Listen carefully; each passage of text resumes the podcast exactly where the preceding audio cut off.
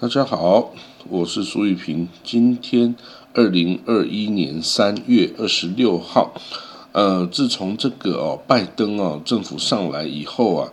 伊朗啊、北韩还有阿富汗都是他首先面临的重大挑战哦。那除了这个伊朗啊，是核议题回到二零一五年核议题的核协议的这个道路上啊，这个其实很明确的。那可是呢，到底是谁先回去呢？就美国和伊朗居然就为了这个面子问题啊，谁先回到这个协议的这个道路上啊的这个问题呢，而僵持到现在哈，还居然还没有办法哦解决哦。那显然没有一个国际的机制哦，可以协助他们进行这个哦这个协商哈。那另外呢，在礼拜四就昨天呐，北韩呐，它进行了。这个拜登任内第二次这个武器试验哦，包括一次弹道飞弹的测试哦，那这个也是嗯，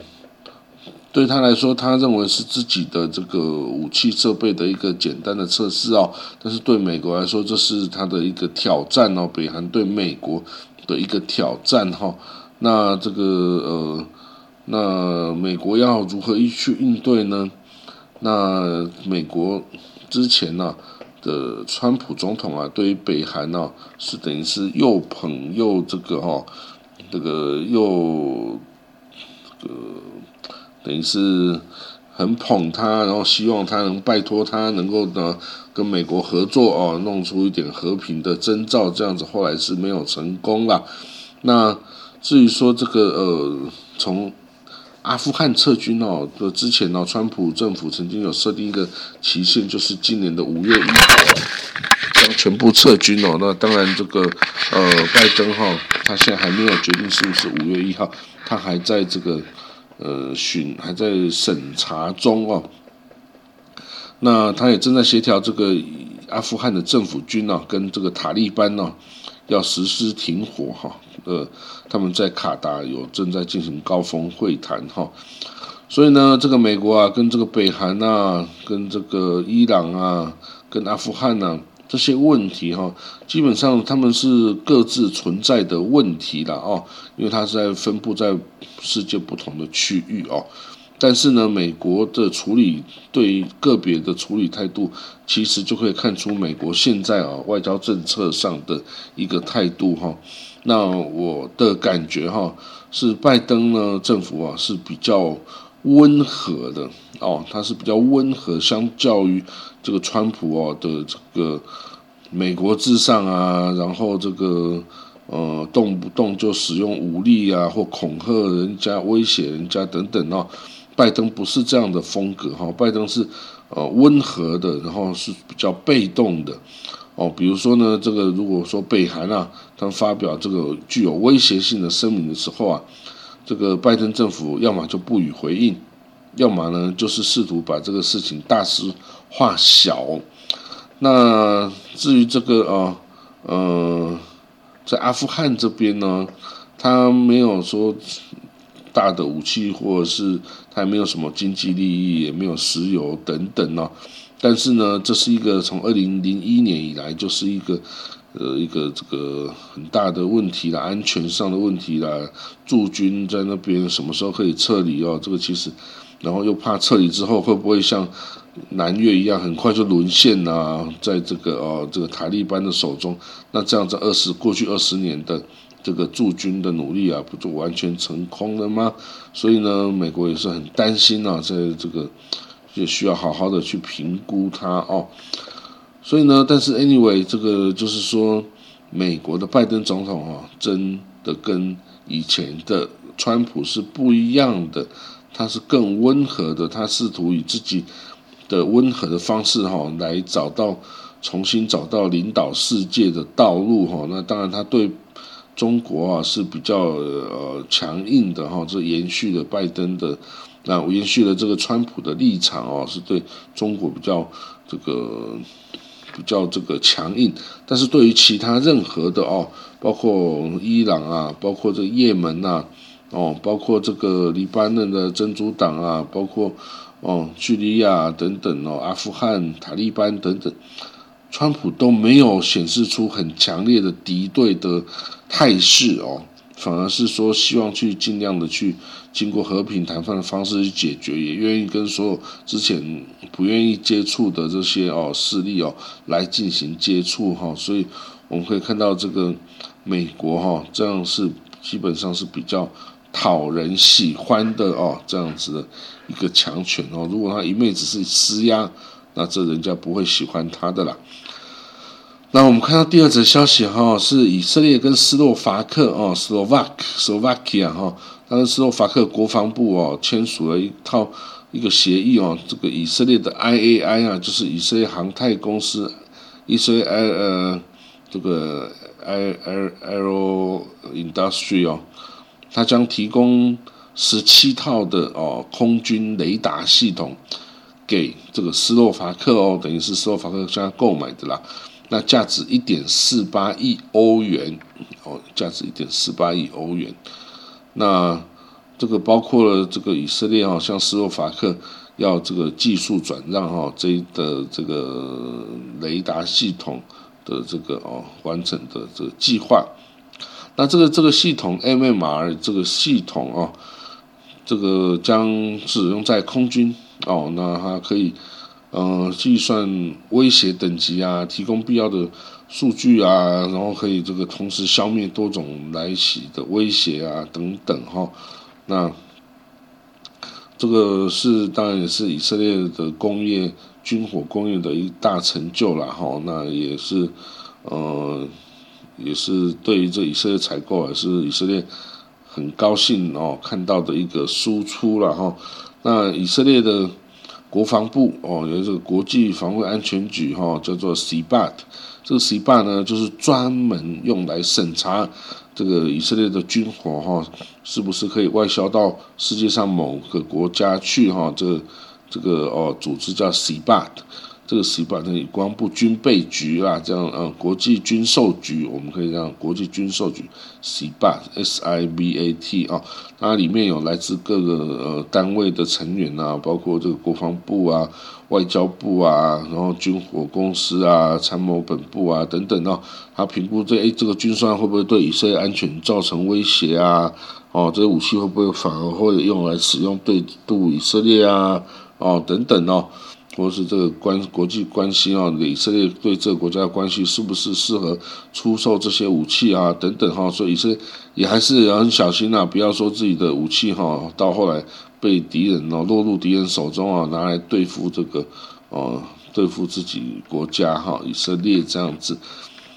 不过当然呢，以前有一个就是说歼十战机哈，就是他曾经接呃出售歼十战机的这个技术啊，给这个中国，中国后来歼十战机哦就出口给这个伊朗哦，所以伊朗啊是不是拿这歼十战机来打击以色列就不不不可能，但是以色列倒是表示也不担心了，因为歼十战机已经是过时的一个设计了哦，所以也不太担心了。那歼十战机基本上。就是使用了之前的科菲啊，或者幼狮哈战机，哦，拉维哦这样子的一个技术哦，那当然已经在美国，呃，后来出售 F 十六、F 十五给以色列之后啊，这个呃以色列就停止这个自行研发拉维这个幼狮战机的这个计划哈。那就完全等于是完全靠美国这样子哈，所以这不是很好的计划，这不是很好的这种做法啦。那有很多人也是说可惜了，当初如果继续发展然后自己的战机哈，那今天军火工业也会更进一步了哈。那不过当然这个呃也是现在才说的啦。好了，那我们再看到另外一个故事哦，有一个故事是。呃，我之前哦，大概两个月前曾经讲过的，这个有一个印度的 Benjamin s h e 他们的 Olin，他们的移民回到以色列哦。那这个 Benjamin s h e 哦，他是圣经约瑟夫儿子的后代，就是这个北以色列王国哈被亚述人消灭之后啊，离散在世界哦，他被掳获到这个。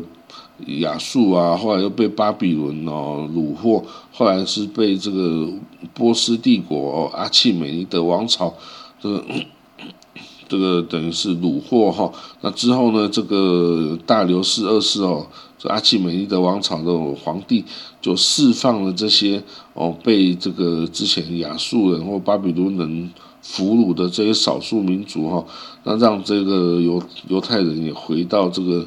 哦，回到圣地去哦，新建第二圣殿。那当时呢，有一些犹太人哦是没有回到圣圣地，回到老家去的。那他们是因为担心被迫害啊，还是怎么样？他们 anyway 就留下来在波斯哦。那到了波斯后期的时候，他们这个他们就到了后期哈，他就等到那个呃亚历山大大帝哦，这个东征的时候啊。他们为了怕这个希腊人哦，因为希腊人那时候是处于这个多神教的哦，这个多神教的状态哦，这个这些本内美拿血为了怕这个希腊人带来的迫害，所以他们逃离这个亚历山大大帝的这个统治哦，他们就往北边跟东边跑哈，从。波斯的北边往东边跑，就到了中亚地区。那从中亚地区呢，他们就遇到海沙里哦，还有遇到哦一些这个游牧民族哈。那他们就逐渐的，那时候是已经到了大概汉朝的时候啊。那他们就逐渐的在往东啊，经过河西走廊啊，就到了这个哦长安跟洛阳这些地方，还有开封哈。那开封的时候是呃开封在。大概西元十世纪的时候，是世界最大的城市，就是宋朝的首都汴梁。哦，那这个时候呢，这些我们本来没拿血就住在这个开封。那后来呢，他们因为战乱的关系哦，就继续往中国的西南边跑。哈，那到了一个西南边一个叫做兴隆的地方，他们住了几十年哦。之后再往南边跑到这个现在居住的，就是印度的东北边界哈，东北边界这个地方，那他们就居住下来了。然后他们都有守这个哈，他们还记得祖先的这些宗教规矩啊，也有守这个安息日啊，也有做各种宗教上的形式。虽然他们到最后回到以色列之后，他们还是得要去找 Rabbi 重新学习哦一下希伯来文。这个犹太教的这个风俗等等哦，可是他们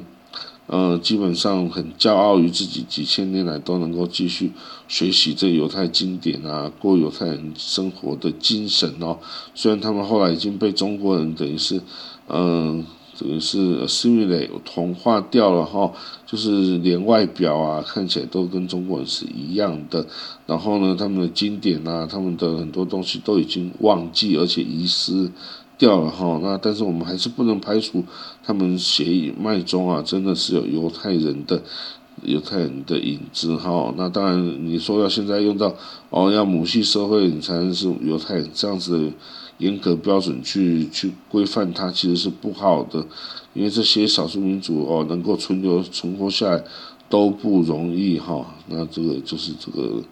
本来没拿血的状态，本来没拿血。就一直这个在这个疫情之中啊，也也一直在这个回来以色列的这个游移民活动啊，所以他们是在国外已经等于是两千七百年的离散了哈，两千七百年的离散哦，然后又回到了这个以色列这个地方哦，那这个以色列现在已经有四千多名的这个本内米亚血的的居民哈，他是。呃呃，印度裔的，然后印度裔的这个本来没那些，好，那呃，他们会在以色列继续哈这个受训等等哈，然后取得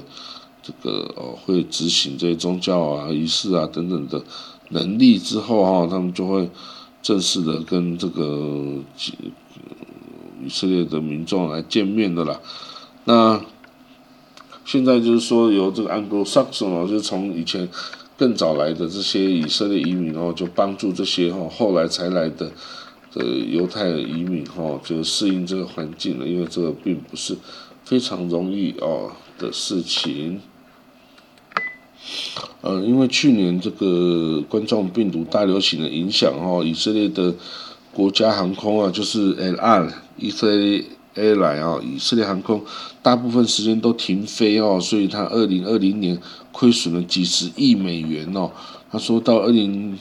零到二零一九年亏损五千九百六十万美元，到二零二零年就五点三一美亿美元哈，五点三一亿美元哦。那它的营营运收入下降了百分之七十一哈，所以这个是呃很不理想的一个状态哈。那当然就希望说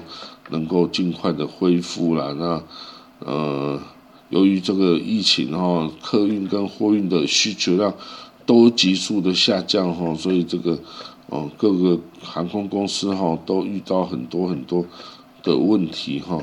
那当然，随着疫情的减缓跟这个疫苗注射率上涨哈，这个很多人都说，个航空公司哈会重新重新获得生存的机会了哈。那呃，此外呢，呃，以色列哈有几有一个这个 Zionist movement 哦，Zionist religious Zionist 这个政党哈，那它的。首领哦是那个说呃贝塞列 Smotrich 贝塞列 Smotrich，那这个政党哈它包括了最最最右翼的这个奥斯曼奥斯曼耶胡蒂哦，还有这个呃诺安反 LGBT 的诺安政党在内的哦。它但是外表是 nation 呃 religious Zionism party 这样子，然后他获得了六席，二十二万五千票哈，所以他还是有一定的影响力的哦。那他是已经有发布他的政见哦，包括降低这个高等法院的权利啊，然后要在定这个屯垦区啊，跟宗教事务上保障国家的利益啊等等哈。那至于说呢，他会不会这个呃协助纳坦亚阻隔哈？他是非常有可能，因为他比较支持的是这个纳坦亚胡哦。那这个党的领导人呢叫贝塞列斯莫茨奇哦，他说他最想要做的部长，他最想要做的职务是以色列国会的宪法法律司法委员会的主席哈，因为他很想要推动很多的修法。保障这个右派犹太人的权益啊，然后等于是打压巴勒斯坦人的权益等等，然后他希望通过很多很多的修法这样子。那那这个伊塔马本古维哈，这个嘎哈尼斯的这个政政党哦，他也是一起跟这个哦跟这个 Smotrich 一起竞选的哈。他认为他想要在这个法官委员会任职哈，要先把法官改变一下人啊，才才不会哦遇到什么事情都会被受指责哈。那但是这些哦很激进的政党哦，也包括这个 LGBT 的激进分子等等，进入了校园啊，进入了国家机器之中啊，会不会？对公务体制啊，也造成了不好的影响跟习惯的带入哈，这个其实我们还没有办法了解哈。那好了，那今天的国际新闻哦，大概就到这里哦。那谢谢各位的收听啊，我们这个明天就是周末喽哦，今天是礼拜五哈，希望大家哦可以呃赶快结束今天的工作跟学习啊，明天后天好好的休息一下。好，我们就说到这里喽，拜拜。